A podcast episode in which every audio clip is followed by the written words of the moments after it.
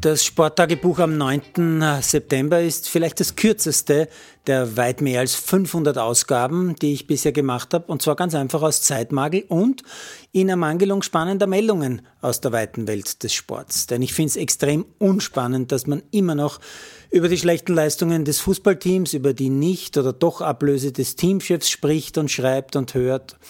Ebenso unnötig ist die Diskussion um Sabitzer und Prohaska, die sich jetzt scheinbar über Medien miteinander unterhalten bzw. aneinander vorbeischreiben lassen oder was auch immer.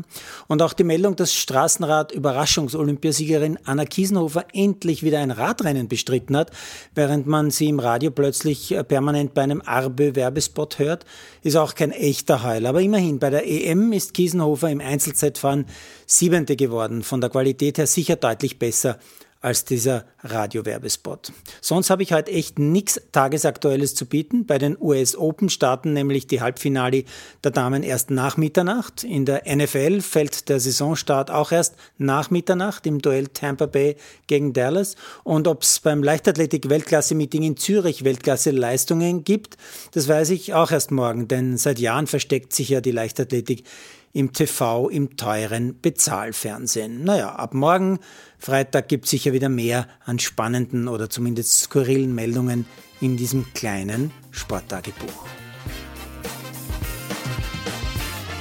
Produziert von Malderino Kiesens.